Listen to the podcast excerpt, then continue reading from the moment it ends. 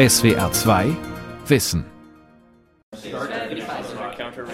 Ein Samstagnachmittag in der App Academy in San Francisco. In dieser Schule lernen Studenten normalerweise Apps für Smartphones zu programmieren. Aber heute haben sich hier etwa 20 Menschen eingefunden, für die Apps, Smartphones und soziale Medien eher zum Horror geworden sind. Hi, so I'm Will Matei. I'm one of the organizers for the event. Thank you all for coming out and actually making it here. Manche empfinden sich selbst als Computer- oder Handysüchtig, andere wollen der Technik Grenzen setzen mit neuer Technik. Humane Technologie nennen sie das. Das ist im vergangenen Jahr zu einem regelrechten Kampfbegriff im Silicon Valley geworden.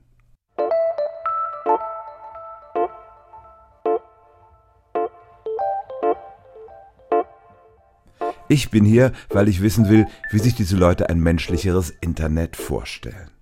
Aber ich frage mich auch, ob ich vielleicht selbst süchtig bin nach sozialen Medien und dem Internet. Ist unser ständiger Griff nach dem Smartphone, das permanente Checken von Facebook und Twitter nach neuen Nachrichten vergleichbar mit Alkohol und Nikotinsucht? Süchtig im Netz. Wie soziale Medien uns abhängig machen. Von Christoph Drösser.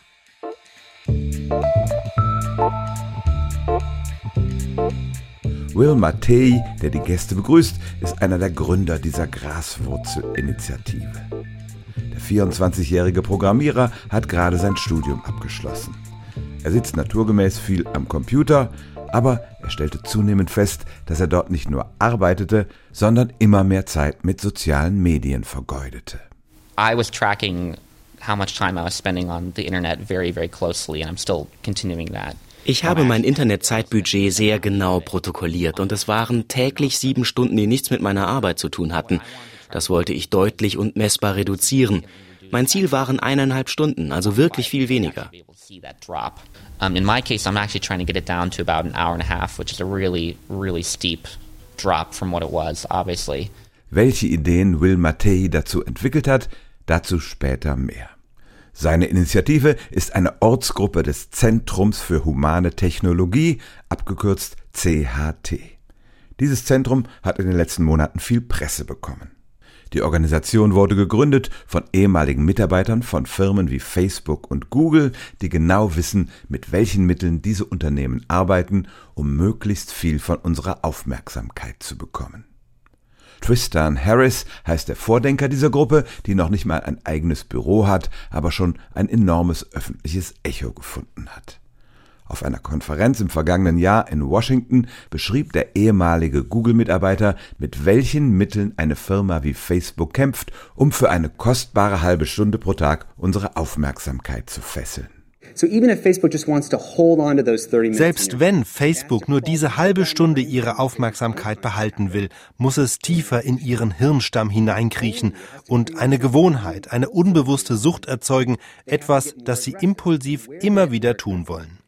Ich habe das selbst in den Laboren gelernt. Die Firma muss die raffiniertesten Beeinflussungstechniken anwenden und sich die Aufmerksamkeit im Gehirn des Tiers Mensch greifen.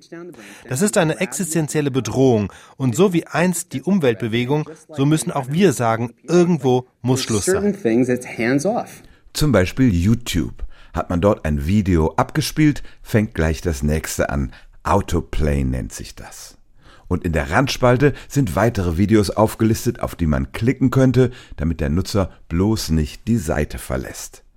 Das gleiche im Newsfeed von Facebook, der Spalte mit den neuesten Nachrichten. Nie kommt der Nutzer an einen Punkt, wo Facebook sagt, das war's, es gibt nichts Neues für dich. Because when you hit that blue F-Icon, Oh, Wenn man dieses blaue F anklickt, denkt man vielleicht, oh, jetzt bekomme ich die neuesten Postings meiner Freunde. Aber in Wirklichkeit hat man damit einen Supercomputer aktiviert, der überlegt, wie spiele ich Schach gegen deinen Geist und zeige dir das perfekte Ding, das dein Gehirn zum Leuchten bringt und dich weitermachen lässt. That will light you up and then keep you scrolling. Der Vergleich mit dem Schachspiel ist natürlich beabsichtigt. Im Schach haben Computer uns längst geschlagen, weil sie unsere Züge vorausberechnen und effektiv kontern können. Das sind heftige Vorwürfe an Facebook und die anderen Internetfirmen. Sie manipulieren uns mit ausgeklügelten Methoden, um noch mehr Werbemilliarden zu verdienen. Insbesondere Facebook hat im vergangenen Jahr an Ansehen eingebüßt. Die russischen Trolle in dem sozialen Netzwerk, die Skandale um den Datenschutz, die windigen PR-Kampagnen. Und dann wird der Firma auch noch vorgeworfen, uns ganz gezielt süchtig zu machen.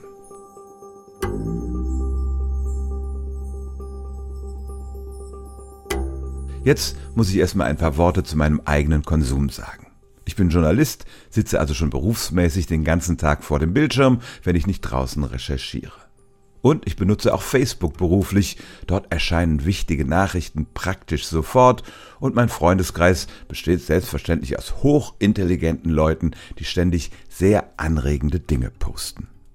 Aber ich merke, dass ich soziale Medien auch zur Prokrastination benutze, also um mich vor der Arbeit zu drücken und dass ich zum Beispiel abends Zeit auf der Plattform verbringe, statt etwa ein Buch zu lesen.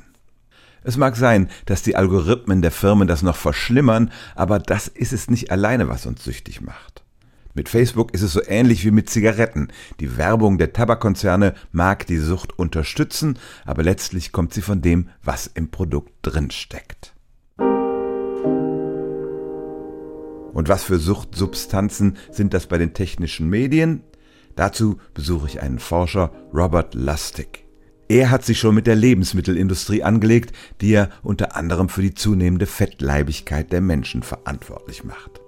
Robert Lustig ist Endokrinologe an der University of California in San Francisco. Er untersucht, was im Gehirn passiert, wenn wir in sozialen Medien unterwegs sind. Und da gibt's erstaunliche Parallelen zu anderem Suchtverhalten. Lustigs Buch ist gerade unter dem Titel Brainwashed in Deutschland erschienen.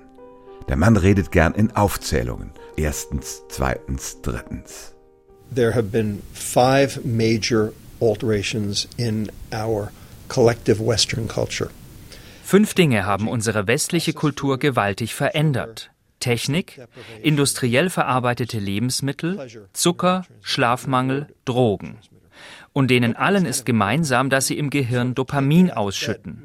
Dopamin ist der Neurotransmitter für Spaß und Belohnung. Das ist wichtig, sonst kämen wir morgens gar nicht aus dem Bett. Aber zu viel Dopamin ist nicht gut. Es erzeugt genauso viele Probleme wie zu wenig Dopamin. And too much dopamine causes as many problems as not enough. Das Hormon Dopamin wird ausgeschüttet, wenn wir kleine Spaßerlebnisse haben, sei es ein Stück Schokolade, der Nikotinschub durch eine Zigarette oder wenn jemand unser Posting auf Facebook liked. Diese kleinen Belohnungen sind nicht zu verwechseln mit Glück. Dafür ist ein anderer Neurotransmitter zuständig. Serotonin is a different neurotransmitter. And what it is, is the happiness or the contentment neurotransmitter.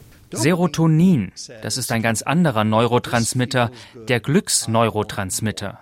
Während Dopamin sagt, das fühlt sich gut an, ich will mehr davon, sagt Serotonin, das fühlt sich gut an, mehr brauche ich nicht. Dopamin führt zum Zelltod, wenn es ständig in hohen Dosen ausgeschüttet wird, denn es regt die Gehirnzellen an. Neurons like to be excited, that's why they have receptors in the first place. Neuronen mögen es, angeregt zu werden, dafür haben sie Rezeptoren, aber sie wollen gekitzelt werden und nicht niedergeknüppelt. Überstimulierung lässt sie absterben und das führt zu einer höheren Toleranz und schließlich Sucht. Umgekehrt reduzieren die fünf genannten Dinge die Ausschüttung von Serotonin und das heißt, alles, was uns kurzfristig Spaß macht, macht uns in hohen Dosen auf die Dauer unglücklich und kann zu klinischen Depressionen führen. Je mehr Spaß wir suchen, umso unglücklicher werden wir. So the more pleasure you seek, the more unhappy you get. Aber ist der Begriff Sucht angebracht für die exzessive Nutzung der digitalen Medien? Bis vor ein paar Jahren bedeutete Sucht im medizinischen Sinne, dass es eine Substanz gibt, von der unser Körper abhängig wird. Das gilt für Nikotin, das gilt für Alkohol, aber schon beim Zucker zieht diese Definition nicht mehr. Die großen medizinischen Organisationen haben in den vergangenen Jahren begonnen, den Suchtbegriff weiter zu fassen, und sie haben die Definition abgewandelt. Nun können auch zwanghafte Verhaltensweisen als Sucht bezeichnet werden. Die Spielsucht ist schon in den Anhang des Handbuchs für psychische Krankheiten aufgenommen worden und der Mechanismus bei Computerspielen und sozialen Medien ist im Prinzip derselbe.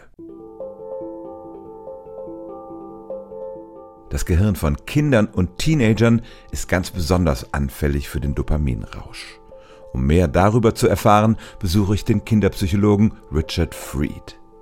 Auch er lebt im Großraum San Francisco und hat ein Buch mit dem Titel Wired Child, das verdrahtete Kind, geschrieben. Er sieht die Folgen des frühen Online-Konsums täglich, wenn Kinder und Jugendliche in seine Praxis kommen. In my practice, I see so many kids that are truly in meiner Praxis sehe ich viele Kinder, die eindeutig ein Suchtverhalten zeigen. Sie sind besessen von Computerspielen oder sozialen Medien. Sie tun das heimlich, lügen darüber, wollen immer mehr Zeit damit verbringen obwohl es schon zu viel ist. Ihr Familienleben und ihre Schulleistungen leiden darunter.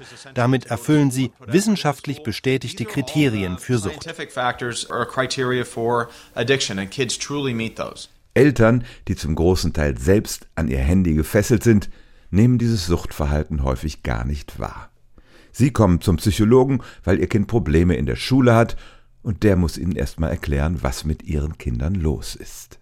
So a lot of families are going to come in and say something like, Well, here's my very capable preteen or teen son. Viele Familien kommen zu mir und sagen, hier ist mein sehr begabter Sohn. In der Grundschule war er extrem gut und jetzt wissen wir nicht, warum er in der Schule versagt und warum er ständig allein in seinem Zimmer sitzt. Dann bitte ich den Jungen, mir von seinem Tagesablauf nach der Schule zu erzählen. Und er sagt, ich komme nach Hause, greife mir einen Snack und dann fange ich an zu spielen. Und was noch? frage ich. Das ist alles, sagt er. Ich spiele und gehe nicht vor zwölf oder eins schlafen. Es gibt einen deutlichen Unterschied zwischen den Geschlechtern. Exzessives Computerspielen hat schon in den 90er Jahren dafür gesorgt, dass manche Jungen in der Schule den Anschluss verloren. Mit den sozialen Netzwerken haben die Medien nun auch die Mädchen voll im Griff. Sie sind abhängig von der sozialen Bestätigung, die sie in diesen Netzwerken erfahren posten möglichst attraktive Fotos von sich und sind anfällig für Cybermobbing, wenn sich die eigene Bezugsgruppe gegen sie wendet.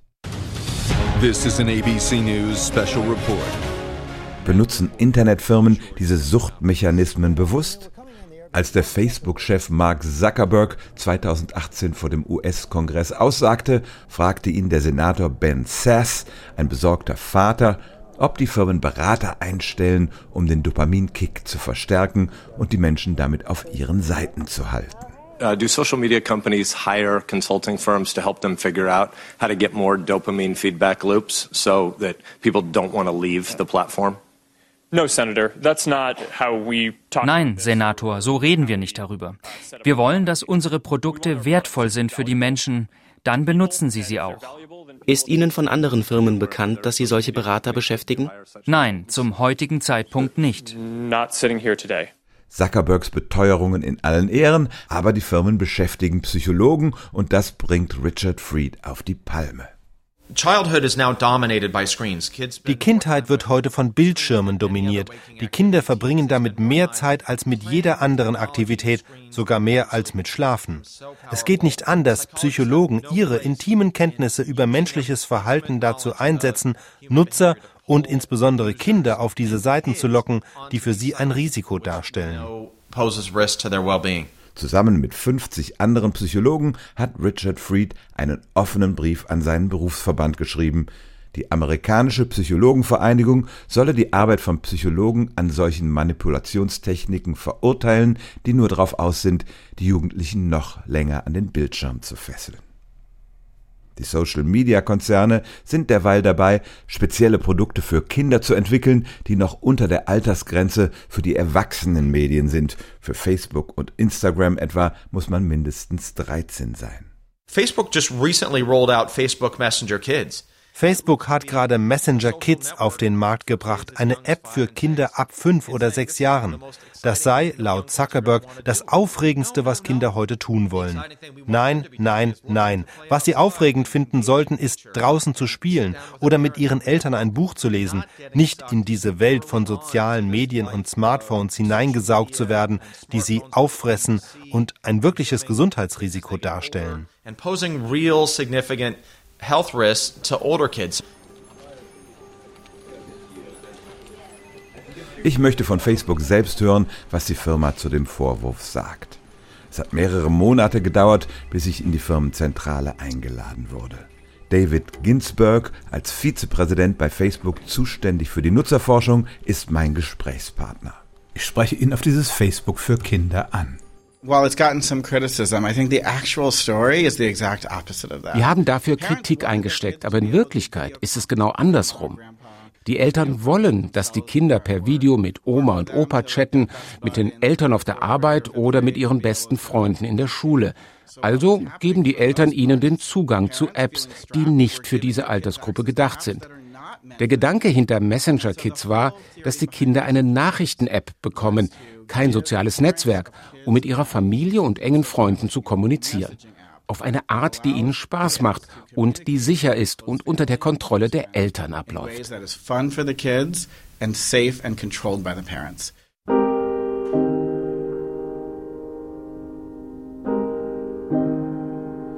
Das ist natürlich schon ein pfiffiges Argument, das die Schuld an die Eltern zurückspielt.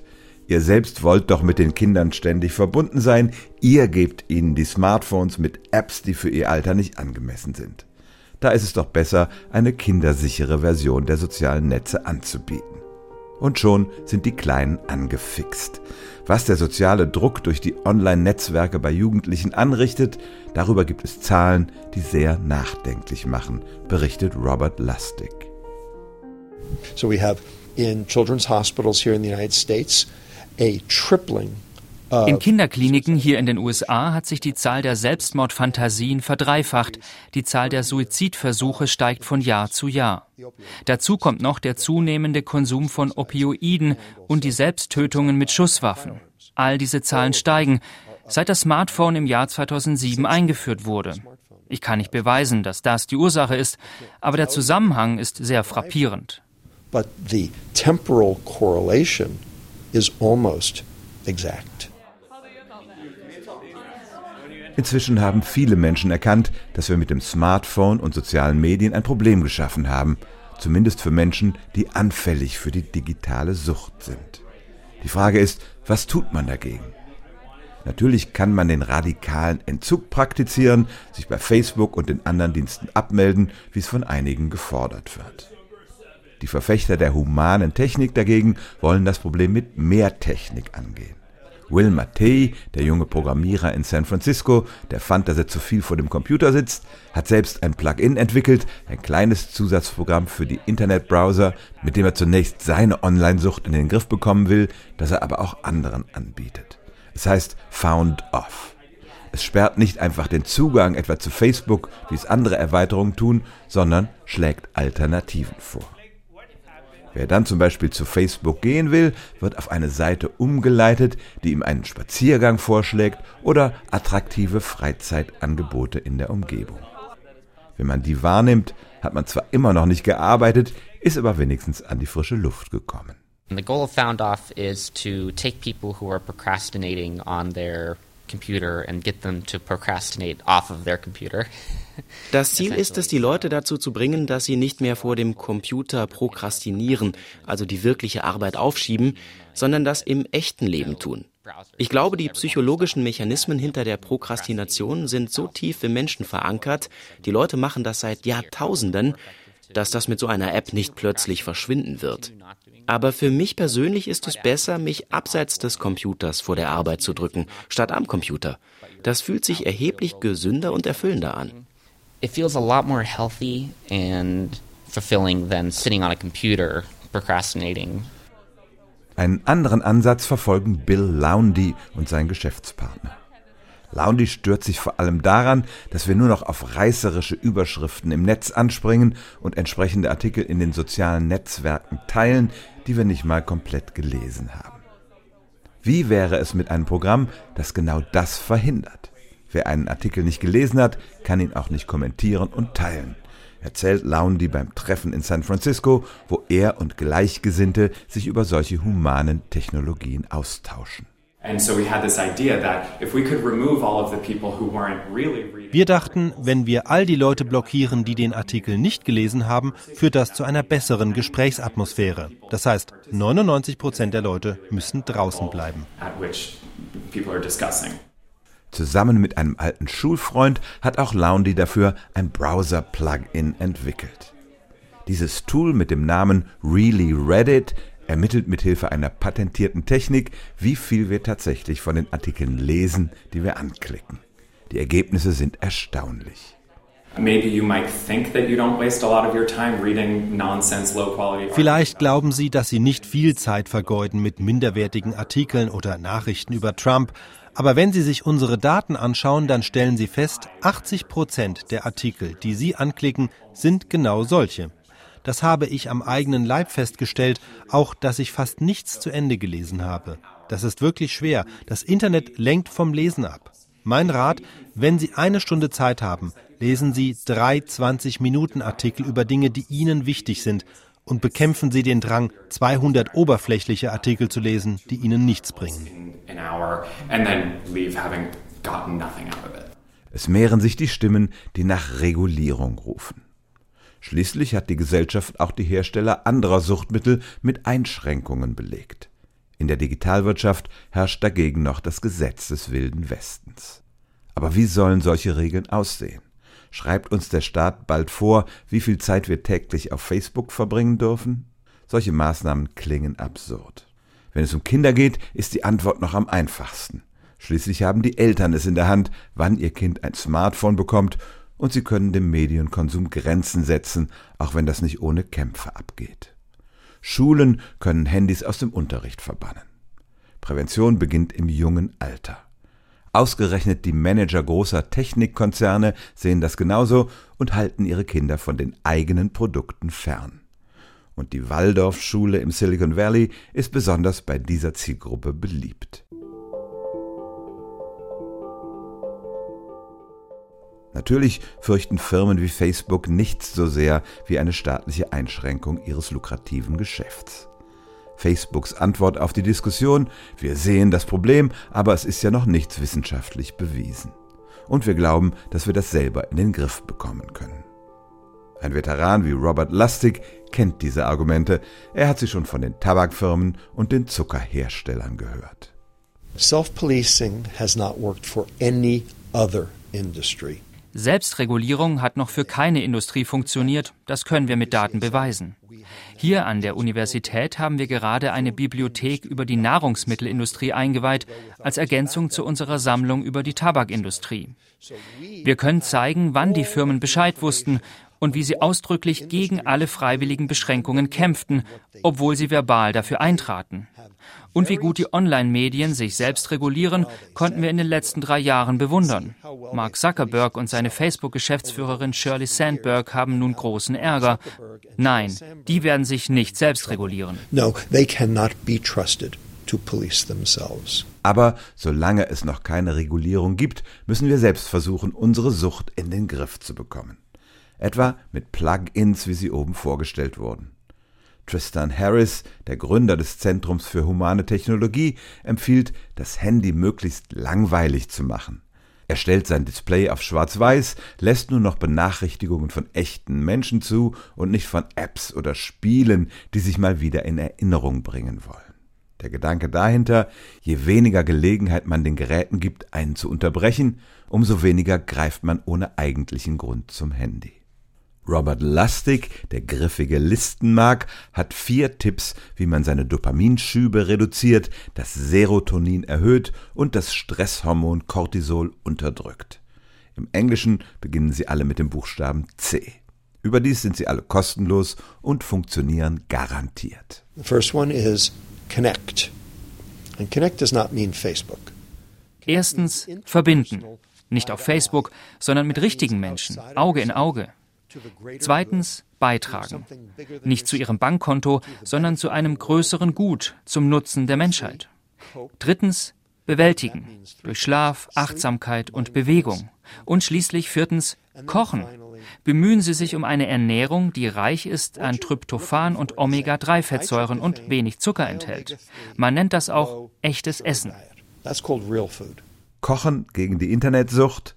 Das klingt noch nicht so wirklich überzeugend. Und dass Robert Lustig selber Probleme hat, seine Finger von den technischen Geräten zu lassen, zeigte sich bei einer Podiumsdiskussion in San Francisco. Minutenlang fummelte der Professor an seinem iPad herum und eine Frau aus dem Publikum beschwerte sich anschließend. Do you have any idea about what that looked like up on the panel? Wissen Sie eigentlich, was für einen Eindruck das gemacht hat? Sie haben wirklich lange im Internet gesurft. You were surfing the internet. No, I wasn't. I was going through my PowerPoint trying Er habe doch nur ein Bild in seiner PowerPoint-Präsentation gesucht, erklärt Lastig. Wait, no, I get it. But the point is, is you were head down. Ich frage doch nur, was hat das Positives zur Diskussion beigetragen, dass Sie so lange abwesend waren? Will Mattei, der Programmierer, der auch auf dem Podium sitzt, springt der Zuschauerin bei. Ich springe da mal ein und sage, unterm Strich war das negativ, weil Menschen andere Menschen imitieren. Und wenn einer auf seinen Bildschirm schaut, dann fangen andere auch damit an. Und die Verbindung zwischen den Menschen reißt ab, wenn man sich nicht mehr in die Augen schaut. Sie sind dann in ihrer eigenen Welt. Und schließlich entschuldigt sich Lastig. I, I, I knew and I apologized. Ich weiß und ich entschuldige mich. Ich bin auch Vater und meine Frau und meine Kinder hassen es, wenn ich das tue. Ich hab's gemerkt, als ich es tat und es ist einfach blöd. I knew I was doing it and it still sucks.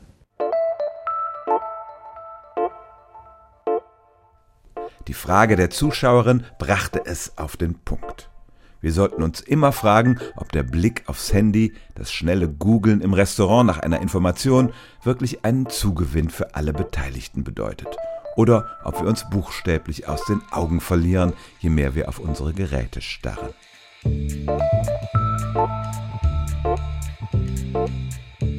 In der Vergangenheit hat sich gezeigt, dass Public Health Regelungen, also gesetzliche Einschränkungen im Sinne der öffentlichen Gesundheit, zunächst mal einen Aufschrei erzeugen. Aber auf lange Sicht werden sie angenommen und gelten dann als völlig normal. Zum Beispiel Sicherheitsgurte im Auto, Rauchverbote in der Öffentlichkeit, leichter Zugang zu Kondomen gegen die AIDS-Gefahr. Robert Lustig hat eine Erklärung dafür, wieso das funktioniert. And the answer is because we taught the children. Now the children are at an age where they can vote. Die Antwort ist, weil wir es den Kindern beigebracht haben. Und die sind jetzt im wahlberechtigten Alter. Und all die, die von staatlicher Bevormundung gesprochen haben, sind jetzt tot. Es dauert eben eine Generation. Ich glaube, wenn Sie in 25 Jahren jemanden auf der Straße sehen, der eine Cola trinkt, dann werden Sie ihn bedauern, so wie Sie jetzt einen Raucher bedauern. Und Sie werden diejenigen bedauern, die ständig an ihrem Handy hängen, weil sie ganz klar süchtig sind. And you will feel sorry for them because they are clearly addicted. Die Welt verstehen. Jeden Tag. SWR2 Wissen.